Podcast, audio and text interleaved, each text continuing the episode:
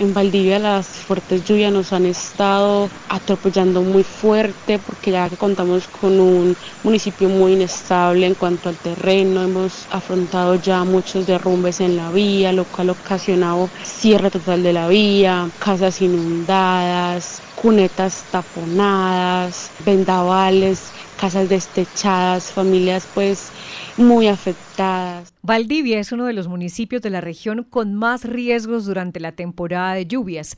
Alerta por deslizamientos, vendavales e inundaciones.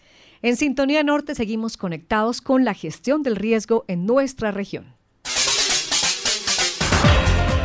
Cada día que amanece hay un nuevo reto, pero también una respuesta a los desafíos y oportunidades en esta región donde la riqueza natural, la fe y el talento de la gente se suman.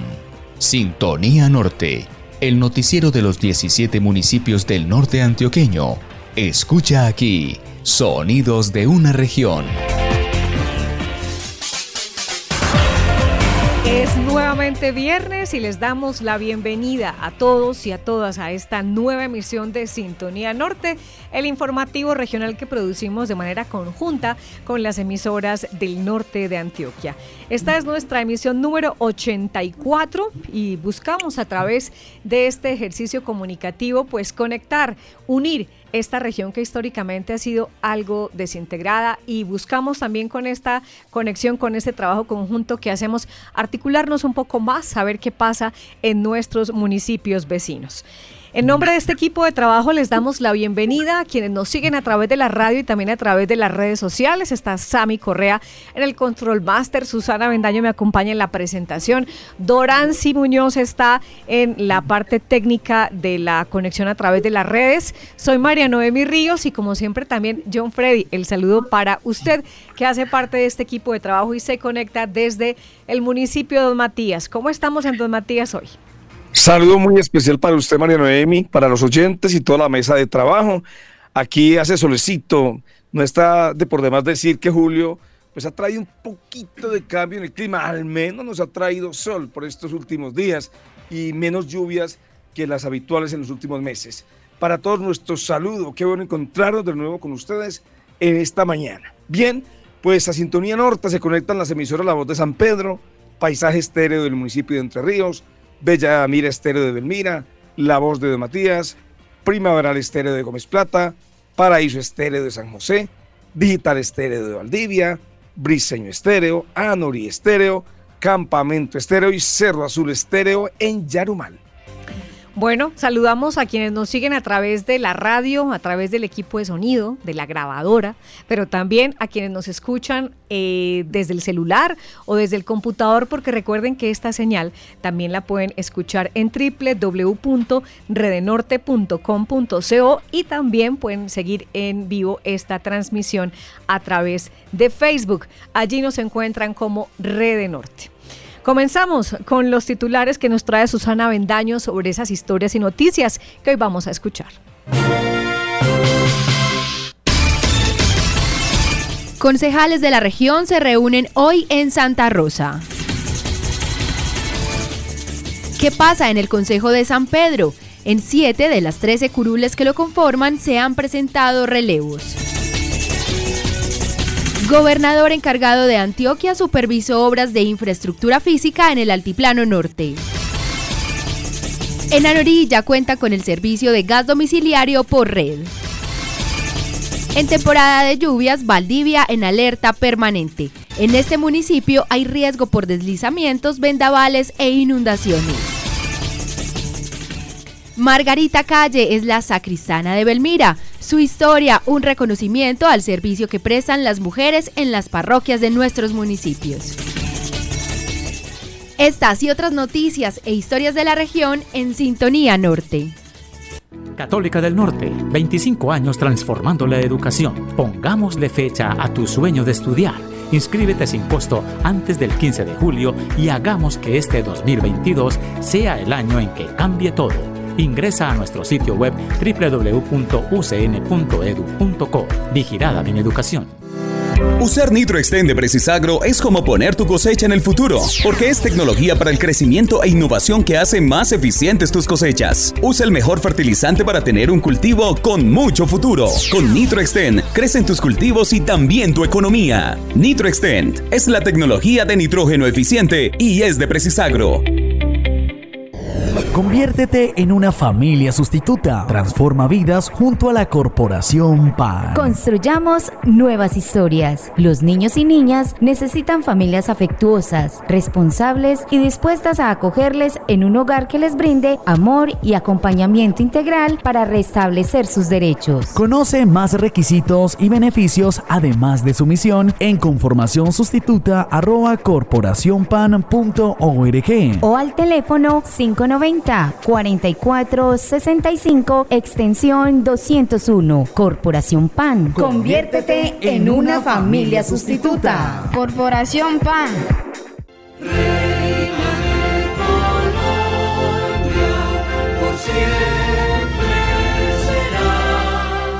Desde niños visitábamos con fe el santuario de la Virgen de las Misericordias en Santa Rosa de Osos. Ahora después de la pandemia, volvamos en peregrinación a visitar a nuestra patrona, la Madre de Dios y Madre nuestra. Invitan sacerdotes de la Basílica Nuestra Señora de las Misericordias en Santa Rosa de Osos.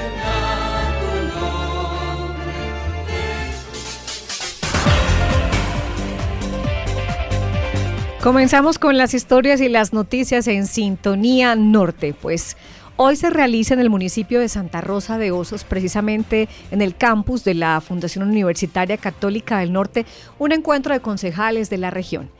Aunque habitualmente los alcaldes tienen mayor figuración en las decisiones públicas, pues es en los consejos municipales donde se toman las decisiones de mayor trascendencia en la vida de los municipios.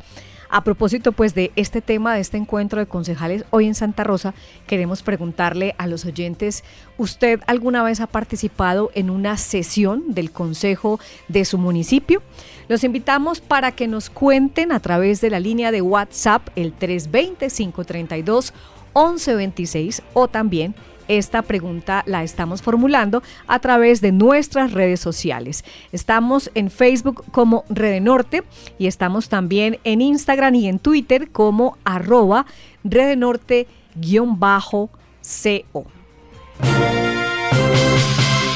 Y ya lo decíamos, nuestra pregunta del día gira en torno a los consejos municipales, porque hoy se genera una noticia relevante para la región alrededor de la labor de los corporados es precisamente el encuentro de concejales que se realiza en Santa Rosa de Osos con el propósito de conversar sobre temas como la ética en el ejercicio de control político y las problemáticas actuales de la región. Bueno, para conocer más detalles de este encuentro, ya creo que tenemos conexión con Milton Arbeláez desde Santa Rosa de Osos es nuestro corresponsal hoy en este municipio. Milton, pues un saludo especial para usted y cuéntenos cómo inició este evento. Bueno, muy buenos días para todos. Estamos en vivo y en directo. En este momento se está realizando la muestra cultural que se realiza en este primer encuentro de concejales. En este lugar hay reunidos alrededor de 80 concejales de estos 17 municipios Bueno, tenemos ahí algunas falencias con esta comunicación desde Santa Rosa de Osos con Milton. Vamos a ver si restablecemos la conexión y si no, continuamos. Y más adelante. Como usted bien lo mencionaban, de, esta corporación. Milton, cordial saludo. Milton. Milton. Estamos dificultades. Precisamente.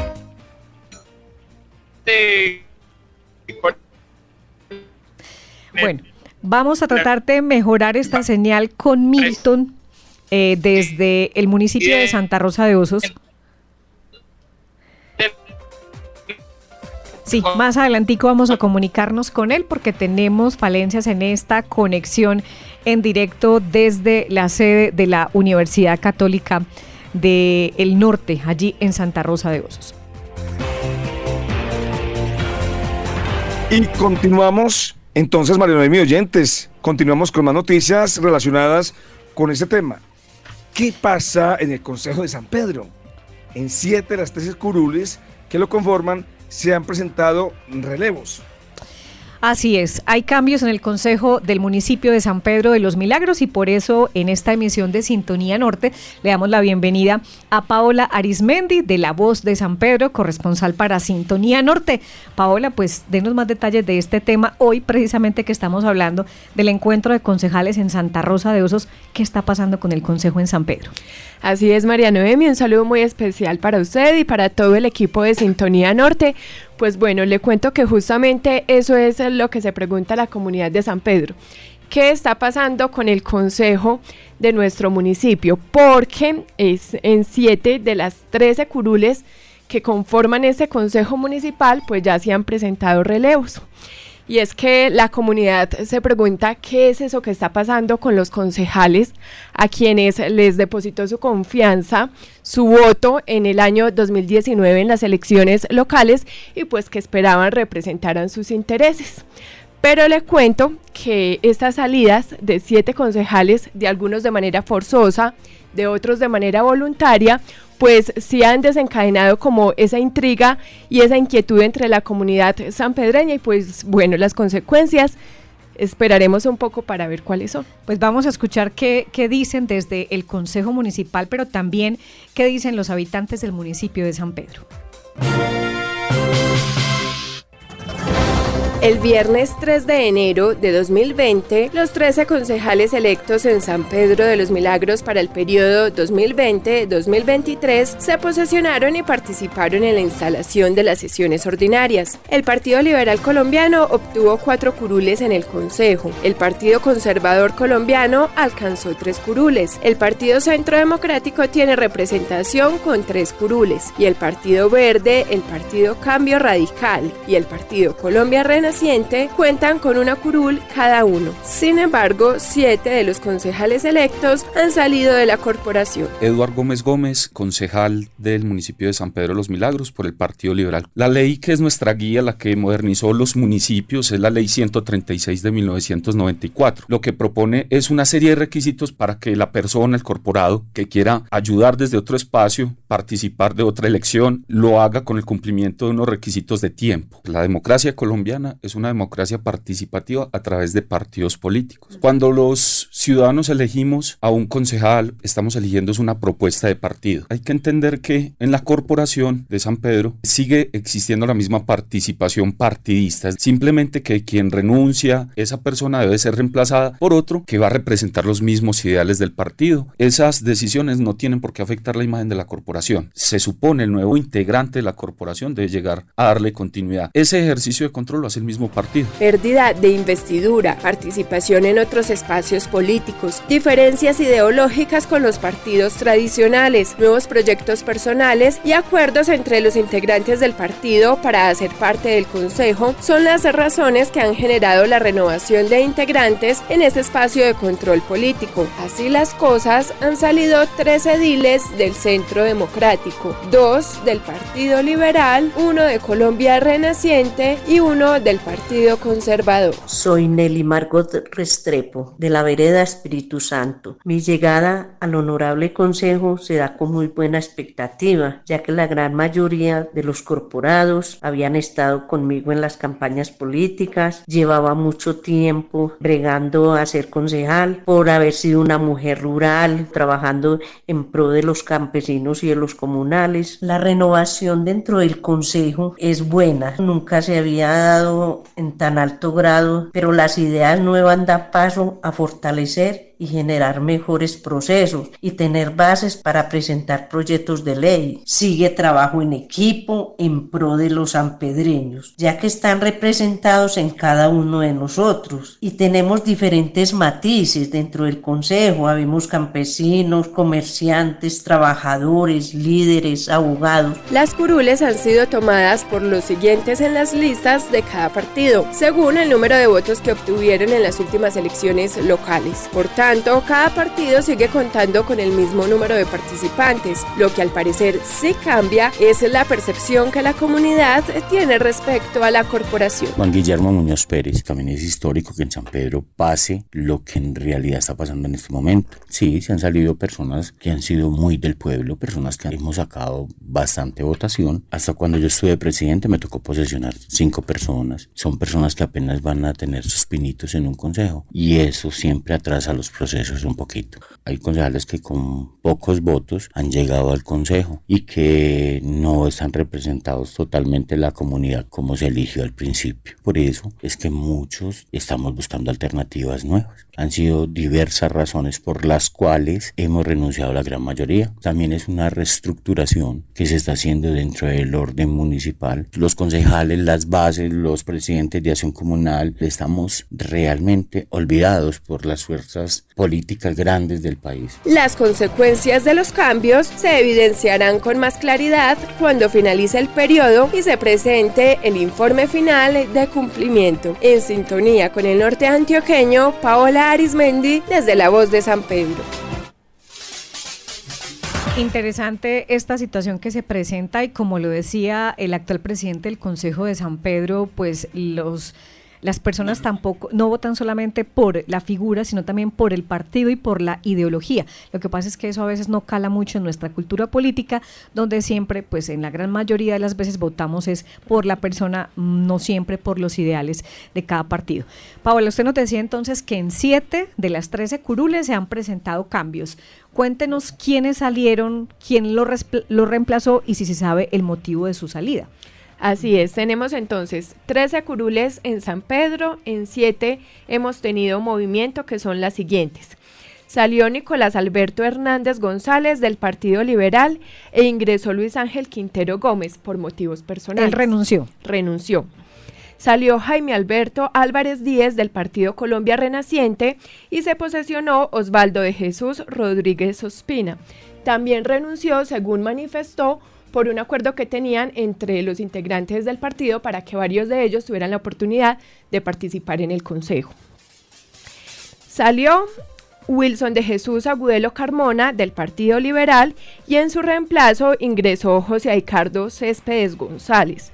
También renunció de manera voluntaria, manifestó otros intereses políticos, profesionales y personales salió Jaime Orlando Zapata Muñoz del Partido Centro Democrático e ingresó Nelly Margot Restrepo Ruiz, también por motivos personales y laborales, una nueva oportunidad laboral.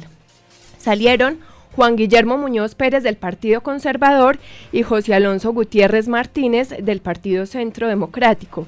Ambos hacían parte de la mesa directiva hasta hace unos días. Estas curules se encuentran en proceso de asignación, manifestaron intereses eh, personales eh, que los apartan como de los partidos políticos tradicionales de los cuales hacían parte. O sea que no solo renunciaron a su curul, sino también al partido. Hasta donde tengo entendido, en este momento al Consejo, pero si están en búsqueda, incluso conversamos con alguno de ellos y me manifestó que querían hacer parte de una idea nueva de política acá en San Pedro de los Milagros, que obviamente los obliga a ser parte de otro partido. Muy bien, vamos con eh, la única pérdida de investidura que hemos tenido en San Pedro, que es de la concejala María Eugenia Arroyave Múnera, por decisión del Consejo de Estado, y tomó posesión el Orlando Múnera Restrepo del Centro Democrático. En este momento es común, digamos, en otros municipios, no solamente en San Pedro, sino en otras localidades, que algunos de los concejales renuncien a su curul porque tienen aspiraciones políticas de cara a la próxima jornada electoral. Sin embargo, pues es el caso de uno o dos. Lo que sorprende en el municipio de San Pedro es que siete curules han tenido renovación. Y el hecho de que lleguen nuevos concejales, pues digamos, este eh, tiempo de aprestamiento se toma mucho más y demora un poco más eh, las em, decisiones que se toman en el Consejo de San Pedro. Bueno, estaremos al tanto de este movimiento político, pues no solamente en los consejos, eh, no solamente en el Consejo de San Pedro, sino en otras corporaciones de los municipios donde se presentan cambios, insistimos, no tantos como los que se presentan en San Pedro. Paola, gracias. A ustedes, gracias por la invitación. Bueno, continuamos con noticias del municipio de Anorí. John Frey, le doy paso a usted para que nos cuente qué tenemos desde Anorí. Muchas gracias, María Noemi, porque claro, del norte pasamos precisamente al nordeste para conocer las noticias que se generan también en ese eh, municipio de Anorí. Pues bien, en Anorí ya cuenta con el servicio de gas domiciliario por red. Tras varias gestiones y años de espera, desde esta semana los habitantes de la zona urbana de Anorí ya cuentan con servicio de gas por red, una opción que a mediano plazo les permitirá obtener beneficios económicos mayor seguridad y valorizar sus propiedades. El gas licuado de petróleo, GLP, es un combustible que se caracteriza por su alto poder calorífico, por su versatilidad, por su bajo impacto medioambiental. Se puede almacenar en estado líquido a bajas presiones, facilitando su almacenamiento, transporte y uso en hogares, comercios e industrias. Durante la presente semana se inició en Anorí el servicio de gas domiciliario en algunas partes de los barrios Los Ángeles y Las Lomas. Pero, ¿por qué nació esta iniciativa? De ello nos habla el señor Juan Camilo Piedraíta Ceballos, alcalde municipal. Nace precisamente desde la necesidad tan urgente de poder suministrar este tipo de, de, servicio básico a toda nuestra comunidad, ya que en la forma tradicional el cilindro de gas es engorroso, es peligroso y es muy costoso. Traer la red de gas al municipio de Anorí va primero que todo a aliviar un poco eh, la economía de, de, de los habitantes del municipio, de los hogares, a ofrecer,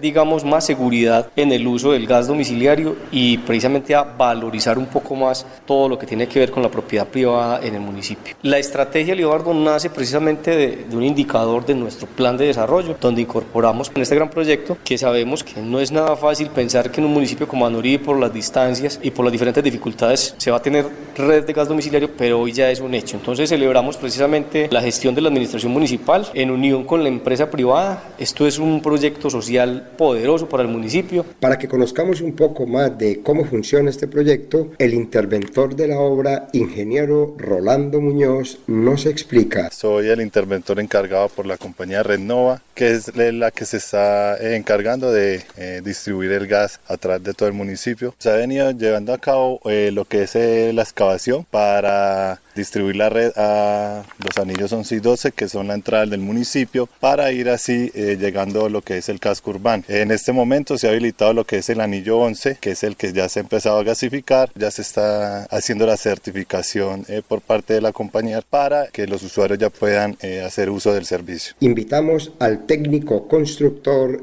Leonel Arboleda. Bueno, a ver, yo te cuento, nosotros la planta la construimos allá en la parte de arriba del matadero. Se hace una, una estación con una área de aproximadamente 100 metros cuadrados. Dentro de este cerramiento se, se instalaron dos tanques de, de 2.000 litros cada uno, 2.000 galones. Desde ahí ya se opera el gas para todo el municipio. ¿Qué beneficio va a tener el usuario con este gas domiciliario? Bueno, es mucho. Vamos a hablar, por ejemplo, un promedio de una familia que se consuma una pipeta de gas en el mes, ¿cierto? Con este gas hay una ventaja muy grande para los estratos 1 y 2 y es el siguiente. Por parte del gobierno tienen un subsidio del 50% en el consumo. El proyecto está para todo el municipio. Realmente todo lo que cobija el área urbana va, va a tener la red de gas. El costo de la instalación. El costo que tiene esto es de 1.700.000. Con 500 mil pesos se inscriben. El 1.200.000 se lo financian a 5 años. Entonces cuando ellos completen la cuota de los 500 mil ya tienen servicio de gas. Ya hay familias felices con la puesta en marcha del proyecto. Ya surtimos los tanques, ya en este momento estamos dándole servicio a, la, a, los usuarios de Los Ángeles y La Loma. Visitamos dos usuarias y escuchemos sus impresiones. Rosalba Zapata, pues que sí está, está bien el gas, cocina rápido, bien la, la instalación me quedó bien, me siento contenta. Gloria Cecilia Hoyos Morillo, me lo instalaron esta mañana, muy contenta, oiga, y que ya al menos vamos a, a ahorrar un poquito porque esas pipetas están muy caras. Pues una, rompieron esto acá y lo instalaron y ahí mismo. Hemos prendido ellos el fogón. Para Sintonía Norte reporta Libardo Torres desde Anorí Estéreo. Don Libardo, gracias por su reporte, pero no se despida todavía porque queremos invitarlo para que nos hable un poco de las recomendaciones de seguridad, porque pues si bien este nuevo servicio domiciliario es de gran utilidad para los habitantes del municipio de Anorí, pues también es cierto que hay que tener en cuenta algunas medidas de seguridad. ¿Cuáles nos recomendaría usted? Claro que sí, María Noemi. Las recomendaciones pues, que estamos dando es para las personas que ya están contando con la red de gas, pues, aunque es más seguro, eh, hay que, ya no hay que estar manipulando las pipetas o los cilindros de gas. Es importante que tengan en cuenta que algunas eh, recomendaciones como mantener ventilados los lugares donde se ubican los gaseoductos, es decir, donde están las estufas, donde están los calentadores. Además es recomendable siempre cerrar la perilla de gas o las llaves de seguridad que instalan las empresas para evitar escapes de gas. Bueno, eh, Fred, no sé si usted tiene alguna pregunta para don Libardo desde Anorí. ¿Cómo recibió la comunidad el servicio? ¿Cómo fue ese momento cuando ya la gente también tuvo el servicio? Quiero que nos cuente un poco más a grosso modo. Claro, eh, en este momento se instaló en dos de los barrios. Eh, la idea es que se va a extender por toda la cabecera municipal el servicio, pero ya están las pruebas piloto y realmente la gente vio el cambio, la gente está bastante contenta y tomando, como acabo de manifestar, todas las medidas de seguridad, porque además dicen, ya nos vamos a ahorrar mensualmente una platica para ya que tenemos el servicio. Pero además de la comodidad, porque no hay que estar llamando para que lleven la pipeta, sino que el gas eh, siempre está llegando a través de, un ducto a las viviendas. Eh, una cosa... Claro que si no, son 24 horas donde ya la gente tiene el gas en su casa. Este servicio está habilitado tanto para el sector residencial como comercial, supongo. Sí, señora, está, está habilitado para, para las dos, residencial, comercial. Muy bien. Gracias a don Libardo Torres desde Anorí Estéreo. Saludo para todo el equipo de la emisora allá en el nordeste antioqueño. John Freddy, y vamos a cambiar de ángulo en la región. Nos vamos un poco más hacia el norte y bajo Cauca con noticias de Valdivia. Adelante. Sí, así es, María Noemi. En temporada lluvias, Valdivia en alerta permanente. En este municipio hay riesgo por deslizamiento, vendavales e inundaciones. Bueno, Valdivia está construido sobre un territorio de gran riqueza hídrica, eso lo hemos dicho muchas veces. También tiene montañas altas pendientes, pero esta ubicación geográfica hace que sea uno de los municipios de la región más vulnerables, sobre todo en temporada de lluvias. Allí la cultura de la gestión del riesgo es un imperativo, por eso tanto autoridades como comunidades se mantienen en alerta. El IDEAN advirtió que las lluvias en Colombia se extenderán hasta diciembre. El fenómeno de la niña ha producido un incremento de las lluvias en el país. Valdivia, por su ubicación geográfica, es un municipio vulnerable ante las diversas situaciones de riesgo que se pueden presentar por las temporadas de lluvia. Hablamos con la comunidad y esto nos expresaron.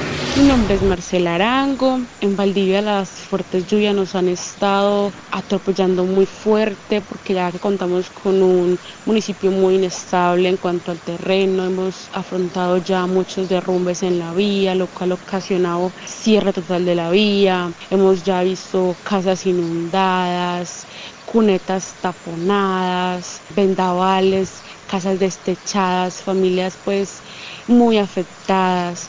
Bueno, como últimamente está lloviendo tan duro, entonces tratamos de mantener agüita recogida en la casa, no gastar tanto, porque cuando llueve mucho eh, se va el agua, entonces como para no quedarnos sin este líquido. Eh, también mantenemos algunas cositas como del botiquín por si hay algún accidente y estamos pendientes de algún derrumbe porque pues en Valdivia también se da mucho eso. En años anteriores ya, se, ya han habido derrumbes allá, entonces cuando llueve tan fuerte uno siempre piensa en que esa montaña pronto va a seguir fallando y que las casas de uno también van a salir perjudicadas con eso. Pero no hemos tenido como estragos de pronto así de viviendas arrasadas, de avalanchas donde personas han perdido la vida, no. Afortunadamente acá en el norte eso no ha ocurrido, pero en otras eh, zonas, regiones del departamento sí. Si está lloviendo, no transiten, paren el vehículo, refúgiense en cualquier lugar pero no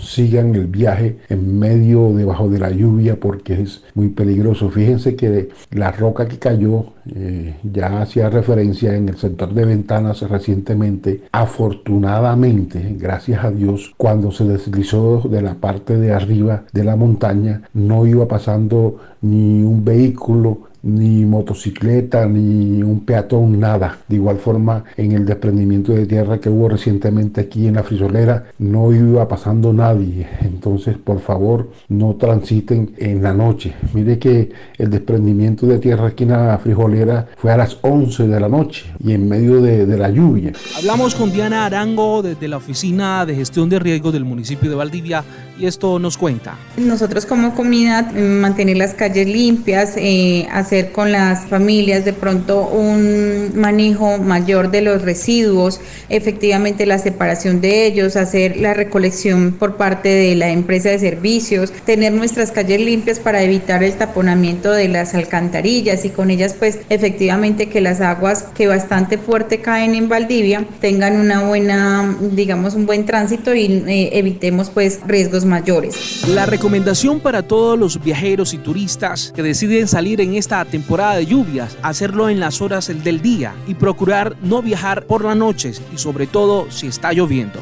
Pero ¿cuáles son los puntos más afectados en el municipio de Valdivia? Para el municipio de Valdivia, obviamente tenemos muchos sectores que están en riesgo, están directamente monitoreados, en este caso por bomberos. Ellos son los que están haciendo el recorrido directamente por estas zonas y eh, manifiestan al Comité de Gestión del Riesgo cualquier evento que esté pasando y estamos muy pendientes de los eventos que han sucedido tanto en Sevilla Morrón como en el tema de la frisolera y en varias veredas del municipio. Eh, recomendaciones es simplemente el cuidado, estar pendientes de cualquier movimiento, porque toda esta cantidad de lluvias generan movimientos en masa, entonces estar muy pendiente de sus, eh, digamos, las laderas y algo que estén cerca a sus viviendas y nos estén informando acá a la alcaldía o directamente a bomberos. Desde el municipio de Valdivia, en Sintonía Norte, José David Correa.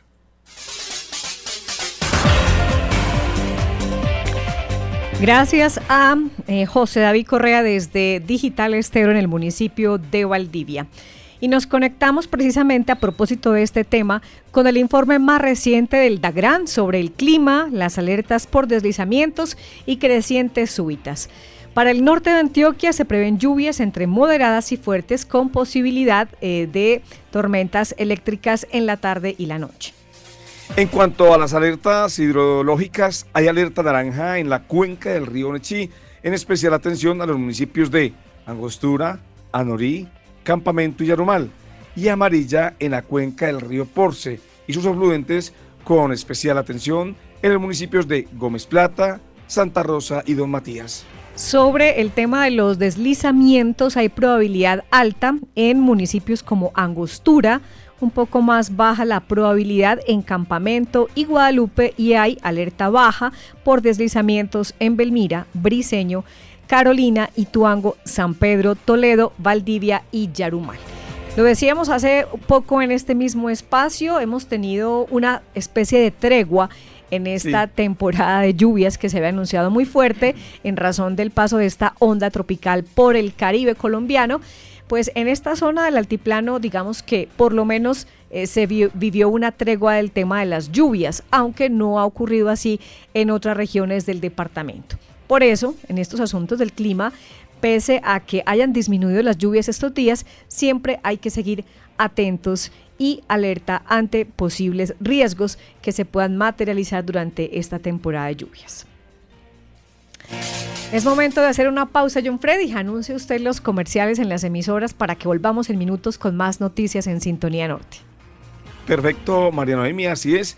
Llegó el momento de hacer una breve pausa, los dejamos con los compromisos de cada emisora y ya volvemos en Sintonía Norte con más información.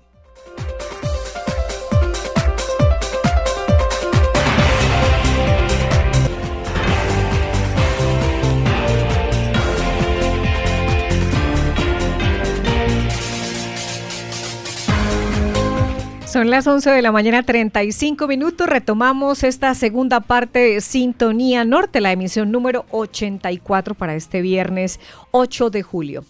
John Freddy, tenemos pregunta para los oyentes y también para quienes nos siguen en las redes sociales. Recuérdenos, por favor, cuál es la pregunta que estamos haciendo hoy. Sí, efectivamente. ¿Ha participado en alguna sesión del Consejo de su municipio? Repito la pregunta. ¿Ha participado en alguna sesión del Consejo de su municipio? Esperamos sus respuestas al número de WhatsApp 320-532-1126 y esta misma pregunta la pueden responder en nuestras redes sociales. Nos encuentran como Red Norte en Facebook y, y arroba Red Norte-co en Instagram y Twitter. Sí, señor. Vea, por aquí tenemos algunos datos de las personas que han participado con esa pregunta. El 60, en Facebook, el 60% dice que sí ha asistido a una sesión del Consejo de su municipio, el 40% dice que no. En eh, Twitter, el 33% eh, dice que sí ha participado, el 67% dice que nunca ha estado en una sesión del consejo. Y por los lados de Instagram vamos a ver cómo están las cosas. Sí, el 50% y no el otro 50%. Ustedes pueden seguir participando al 320-532-1126 o también pueden, mm, digamos, hacerlo a través de la línea de WhatsApp 320-532-1126. Ahí está María Camila, está también Susana, atenta atentas a recibir sus respuestas. Una de las historias que poníamos como gancho o como promoción de nuestra emisión de hoy tiene que ver con una historia bien particular del municipio de Belmira. Seguramente que todos en los municipios hemos conocido a los sacristanes, los cuales por lo general permanecen muchísimos años en las parroquias, pero yo creo que en pocas ocasiones, o yo por lo menos en ninguna, excepto el caso de Elmira, había conocido eh, la labor que desempeña la sacristana, o sea, una mujer desempeñándose en este oficio que tradicionalmente es realizado por hombres. tengo este dato, María Noemi. Hace 20 años, Margarita Calle descubrió su vocación, servir a la parroquia de Elmira, desde catequista, líder de coros y lecturas hasta llegar a Cristán. Esta mujer ha desempeñado con compromiso y alegría las diversas labores que le son encomendadas. Esta historia es un reconocimiento al trabajo de las mujeres en las parroquias de nuestra región. Con el llamado de las campanas y comenzando el novenario en honor a la Virgen del Carmen, hoy vamos a conocer la historia de la sacristana de Belmira. Mi nombre es Margarita María Calle Jiménez. Eh, bueno, mi labor, ya como Jason lo dijo, soy la sacristana de la parroquia. La verdad es que no, no sé si podría decir una fecha, por no decir que toda mi vida ha sido enfrascada en ser sacristana. Sí, más o menos 20 años yo creo. Margarita, ¿cómo fue su cercanía con la parroquia de Belmira y sus inicios como sacristana? La verdad es que el Señor sabe cómo va haciendo sus cosas. Eh, yo entré como en los diferentes grupos, como catequista, eh, eh, liderando coros, en la parte de, las lecturas. bueno, así se va metiendo común. El padre Evelio, si más o menos 20 años, el padre Evelio me involucró. Yo traje mi primera experiencia como sacristana, fue a su lado, muy enriquecedora, por supuesto con el padre Elisandro sí, ya con el padre Hernán y hasta el momento, hasta la actualidad con mi actual párroco que es el padre Horacio. Y como en todas las experiencias de la vida hay cosas que lo hacen a uno crecer y también de los errores se aprende y hay que equivocarse a veces para hacerlas mejor, para ser mejor, porque no se es mejor de una, se es mejor todos los días. Margarita también nos compartió cómo es su día a día en su labor como sacristana. Me levanto a las 5 de la mañana, me baño, doy los medicamentos que le tengo que dar a mi mamá antes de salir y me vengo porque a las 6 de la mañana debo estar acá en el templo, 6 y cuarto, para dar primero para la primera misa, que es la de las 7 de la mañana. Bueno, eh, llego al templo, eh, abro las puertas, lo normal. Eh, me dirijo hacia la sacristía y miro que quedó pendiente la noche anterior para organizar, lo organizo y ya voy desarrollando todo lo que es lo que se me va presentando para la primera celebración del día, que es la de las 7 de la mañana. Finalizo la misa, eh, recojo todos los vasos sagrados, los acomodo en su lugar, los textos, si hay unas exequias, eh, organizo, dejo todo organizado para las exequias. Eh, al mediodía si salgo para darle el Ave María, que es a las 12 del día, que es el toque de campana, el Ave María, el ángel del Señor anunció a María, entonces se toca nueve veces todos los días. Eso es sagradamente todos los días a las 12 del día. Igualmente en la noche realiza las mismas actividades de la mañana y así cumple con su misión todos los días de la semana. Algunos compañeros de trabajo, incluido el padre Horacio Medina, nos dieron su concepto de Margarita.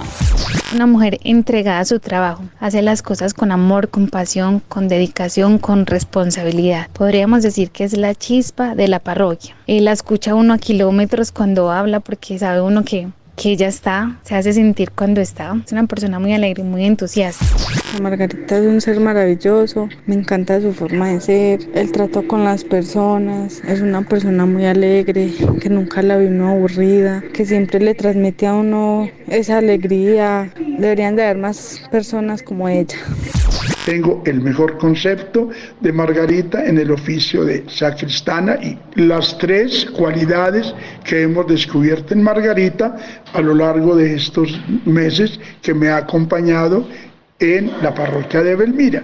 La he visto responsable, la he visto muy cumplidora de su deber, la he visto muy ordenada y sobre todo con un gran sentido de pertenencia con su trabajo y con la sacristía y todo lo que corresponde al culto divino. Margarita, cuéntenos usted en su función como sacristana, ¿cuál ha sido el momento más difícil? Yo pienso que las exequias, sobre todo cuando son de mamás, de personas con las que uno ha compartido, que uno ha conocido, esos momentos siempre marcan. También eh, sacerdotes, por ejemplo, con los que uno ha trabajado y ya se van, a, se van a ir, con las que uno de pronto ha hecho un camino y bueno, ha compartido también experiencias buenas y malas, eso se compone la vida. Una pequeña historia para reconocer y admirar sobre la labor que cumple la sacristana de la parroquia de Belmira.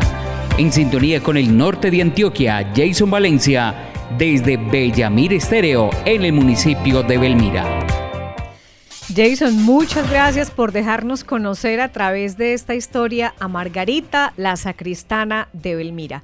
Son personas muy importantes en los municipios que hacen además un trabajo arduo, teniendo en cuenta que estas localidades del norte en general son muy religiosas, entonces los sacristanes y en este caso las sacristanas tienen mucho trabajo, un trabajo arduo, responsable y también silencioso, pocas veces reconocido. María. Sí. María, y, de mucho conocimiento, porque ellos tienen que saber todas las lecturas, el día de determinados santos, entonces el color tal pertenece a, tal mes, o sea, no es tan sencillo. Así es, pues un reconocimiento a las sacristanas, que sabemos son muy pocas, poquísimas, y también a los sacristanes por ese servicio que prestan a las eh, parroquias en nuestras localidades. Muy bien, y también recordamos que del 7 al 16 de julio se realizan las fiestas de la Virgen del Carmen en Belmira, con novena, salve y santa misa todos los días a las 7 de la noche. Y el sábado 16 será la clausura con una procesión a las 5 de la tarde y Eucaristía a las 6 y 30 en el parque principal. Bueno, son las 11 de la mañana, 44 minutos. Nosotros continuamos con otras historias breves hoy en Sintonía Norte. Pues, gobernador encargado de Antioquia supervisó obras de infraestructura física en el Altiplano Norte.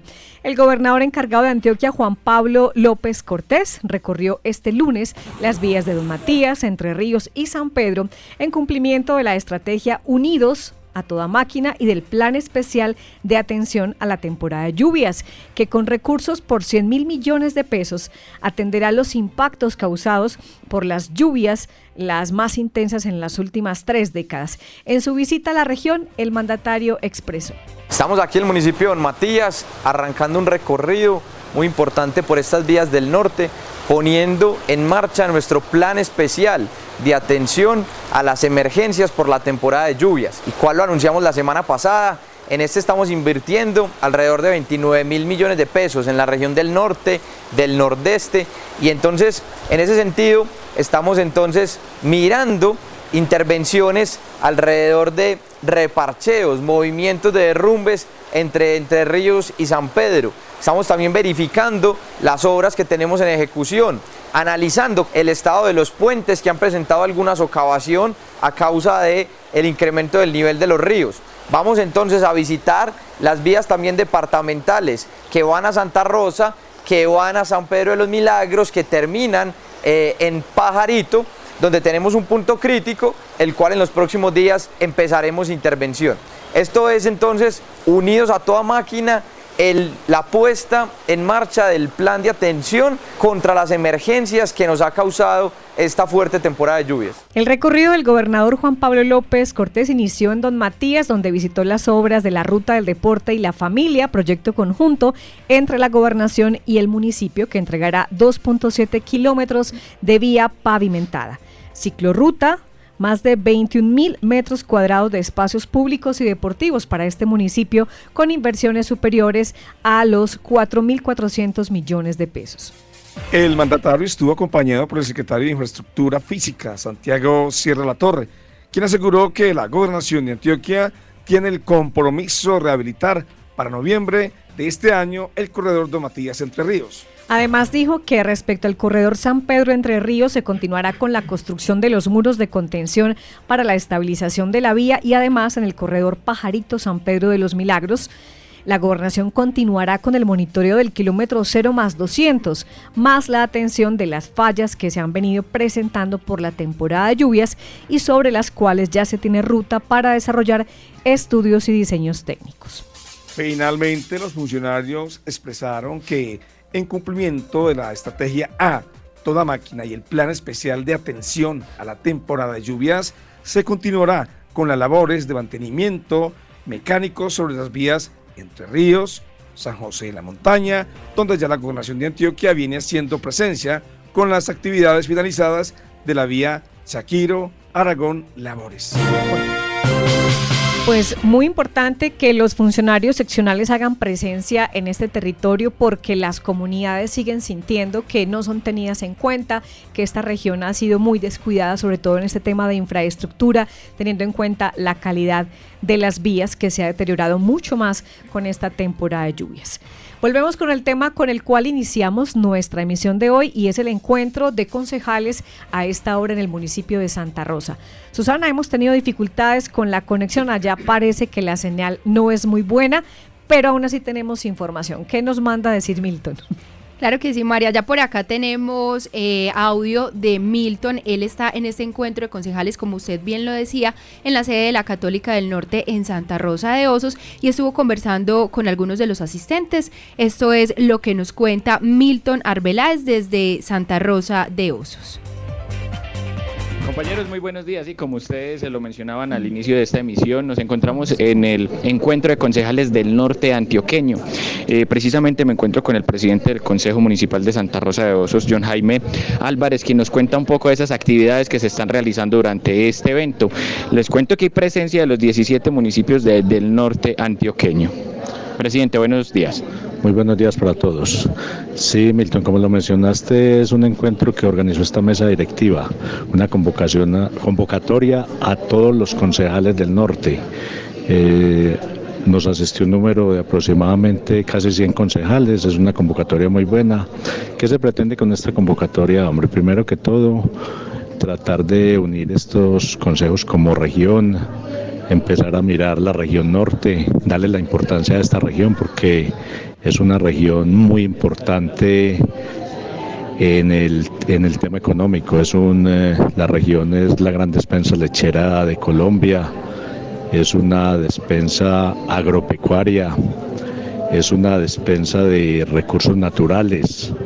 Aquí es de los mayores productores de energía, de agua. Y se va a aprovechar de una vez también para hacer una capacitación. Vamos a tocar unos temas muy puntuales que atañen a todos los consejos, como es la ética y moral de los servidores públicos, como es el control político que es de las principales funciones de los concejales en cada uno de nuestros municipios. Y lo importante es que hacer una jornada enriquecedora fructífera, que los concejales asistentes puedan replicar algo de esto en, en, sus, en sus gobiernos locales, llamémoslo así, en sus municipios. Entonces sería la importancia y la, y la importancia es que pronto se siga con esto, que este sea el primer encuentro y, y de pronto ya otros municipios y otros consejos sigan con estas iniciativas y se reúnan estos consejos periódicamente. Presidente, muchísimas gracias. Como bien lo decía John Jaime Álvarez, presidente del Consejo Municipal de Santa Rosa, la iniciativa es que estos procesos continúen para seguir eh, recogiendo recursos para esta región norte que tanta la necesita, por supuesto en vías terciarias, vías rurales, escuelas también rurales. Son muchos estos temas que deben de trabajar en conjunto, manifiestan los concejales de esta subregión. Milton, muchas gracias por su reporte. Recordemos entonces, se reúnen hoy en Santa Rosa representantes de los consejos municipales de nuestra región. Una noticia final para concluir nuestra emisión, un hecho del orden nacional que es de interés para los habitantes del norte de Antioquia. Luis Alfredo Ramos, condenado por parapolítica, se entregó a las autoridades. El exgobernador de Antioquia, Luis Alfredo Ramos, entregó este martes a las autoridades en la estación de policía del municipio de El Retiro para cumplir la condena de más de siete años que pesa en su contra por parapolítica. El pasado 20 de abril, la Corte Suprema de Justicia confirmó la condena en primera instancia por el delito de concierto para delinquir, con la finalidad de promover grupos armados ilegales. Para el alto tribunal, Luis Alfredo Ramos recibió dinero del extinto excomandante del bloque Centauros, Miguel Arroyave, para la financiación de sus campañas políticas a cambio de que les ayudara a pasar desapercibidas sus acciones al margen de la ley ante las autoridades. Bueno, se nos acaba el tiempo. Gracias a todos por la sintonía. Sintonía Norte es una producción de la Asociación de Medios de Comunicación del Norte de Antioquia, Red Norte. Hoy en la realización periodística, Paola Arismendi, Ibardo Torres, Jason Valencia, José David Correa y Milton Arbeláez. Agradecemos el apoyo en el control máster de Sami Correa. La transmisión en redes sociales está a cargo de Oranzi Muñoz. La presentación de John Freddy Sepúlveda, la coordinación de Susana Avendaño. Nos despedimos. Soy María Noemi Ríos. Gracias por su compañía. Feliz tarde. Sintonía Norte. Soy Norela Pérez y estoy conectada con la región desde mi radio en Angostura. Sintonía Norte.